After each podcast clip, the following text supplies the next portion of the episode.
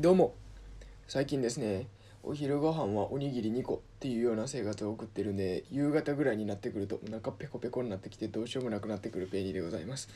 どうもどうもどうも。ちょっとねさすがに食べなさすぎて節約にも限度っていうものがあるかもしれないっていうのを最近思い始めてきてるんですけども。はい。えっとですね今回喋る内容っていうのは何かっていうとえっと今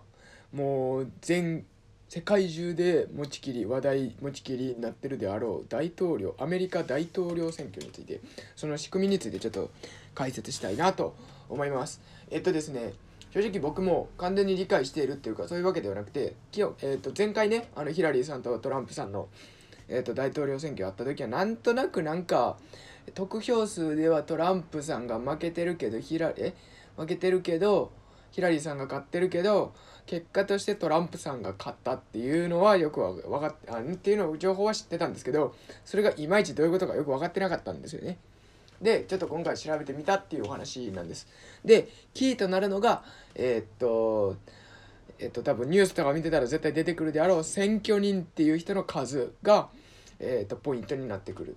わけなんですよね。まあうん簡単に言って議席ともまたちょっと違うんですけどまあその数がキーになってきますというお話なんですね。で、えー、とまずこのアメリカ大統領選挙っていうのはどういう制度を選挙制を採用してるかっていうと間接選挙制なんですよ実は。だからあの国民の人たちってあれドラ、えーと、トランプさんバイデンさんどっちかを選んでもちろん投票はするんですけども、えーとそれ直接その得票数がトランプさんバイデンさんどっちが大統領になるっていう結果を反映させるわけではないんですよね。あれ何をしてるかっていうと各州ごとにあの多分ニュースでもよく出流れてると思うんですけどここの州はトランプさんが取ったここの州はバイデンさんが取ったみたいな風に流れ流れると思うんですけどあれ実は大統領選挙あれで選んでるのはその各州でこの州は、えーと、例えばニューヨーク州ってなかったらニューヨーク州はトランプさんを支持します。こっちのニューハンプシャー州ではバイデンさんを支持しますっていうふうに州この州ごとに、えーと、どっちを、えーと、支持するかっていうのを決める選挙をやってるんですよね今。あの皆さんがアメリカの人たちが投票してるのは。でこれが実はミソで。でその、えーと、トランプさんであったりバイデンさんっていうのは、えー、とより得票数が多かった州ではそこの、えー、と州が例えばじゃあトランプさんを押しますってなったらそこに選挙人っていう人がいましてこれがいわゆる州の代表の人たちなんですよ。でその州の代表の人たちっていうのはもう絶対にトランプさんを、えー、と押しますと。えっ、と投票しますみたいな。結局間接選挙制なのでどうなるかっていうと選挙制えっ、とこの大統領選挙今やってる大統領選挙が終わったらまたその選挙人と呼ばれる人たちが、えー、っとそのトランプさんかバイデンさんかに投票してその結果として大統領が選ばれるっていうようなやり方なので間接選挙制ですっていうのがあります。すいません。ちょっと説明不足でした。ででその今選挙人を選んでいますと。でその州で、えー、っと得票数得票数が多かった方例えばトランプさんの方が得票数多かったらその州にの代表となっている選挙人の人たちは全員トランプさんにその後の選挙でもう一回投票しますよっていうような感じなんですよ。結局まあ陣取りゲームじゃないですけどそういう結局選挙人と呼ばれる州の代表の人たちの取り合いをして、まあえー、と大大統領選ではしてるわけですよ。で、えー、っと全部で538人の選挙人っていうのがいかってで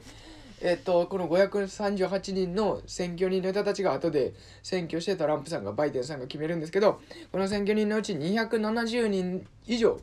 の選挙人を獲得できた方が結局まあ後の選挙で過半数以上の票がもらえるので、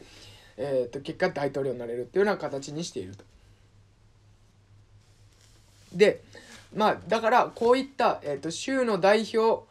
えーと、5とその州で得票数が1票でも多かったら選挙人全部総取りできるのでトランプさんかバイデンさんかは、えーと、結果としてまあ全部のそのアメリカ全部の大統領選挙での得票数っていうのがそのまま大統領になるかならないかの結果に反映されるわけではないっていう。ことだったっていうお話なんですよね。この間のヒラリーさんとトランプさんのお話っていうのは。得票数ではヒラリーさん勝ってるけど大統領になったのはトランプさんみたいななるのはまあそういった間接選挙制っていうのを、えー、っと採用しているからでしたっていうお話でした。で今その選挙人獲得人数っていうのが今拮抗してるんですけどえー、っと今のところバイデンさんの方が今この撮ってる段階でねえー、っと確かえっと13人ぐらい確かバイデンさんの方が上なんですよね今200えー、っと、なんぼやったかな。トランプさんの方が57で、あと45やから、えー、っと、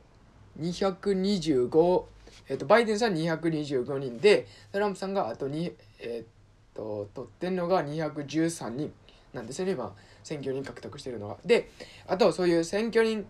結局州ごとに選挙人の数が違うんで代表として選ばれてる選挙人の数が違くてより選挙人が多い州で得票数が上回った方が有利なわけですよ。それはまあ人口であのその州ごとの選挙人の人数っていうのは州ごとに、えー、っと決まってるので、まあ、結果的に、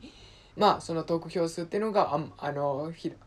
その大統領のなるならないに反映されるっていうのはある程度あるんですけどまあまあまあそういうところがあって結局激戦区と呼ばれるところ。なんていうか共和党、えー、っと共和党トランプさんで民主党がバイデンさんですけどその共和党支持の州とか民主党支持の州とかっていうのはもう大体あってまあ毎回毎回変わる州っていうのが激戦州って呼ばれてる、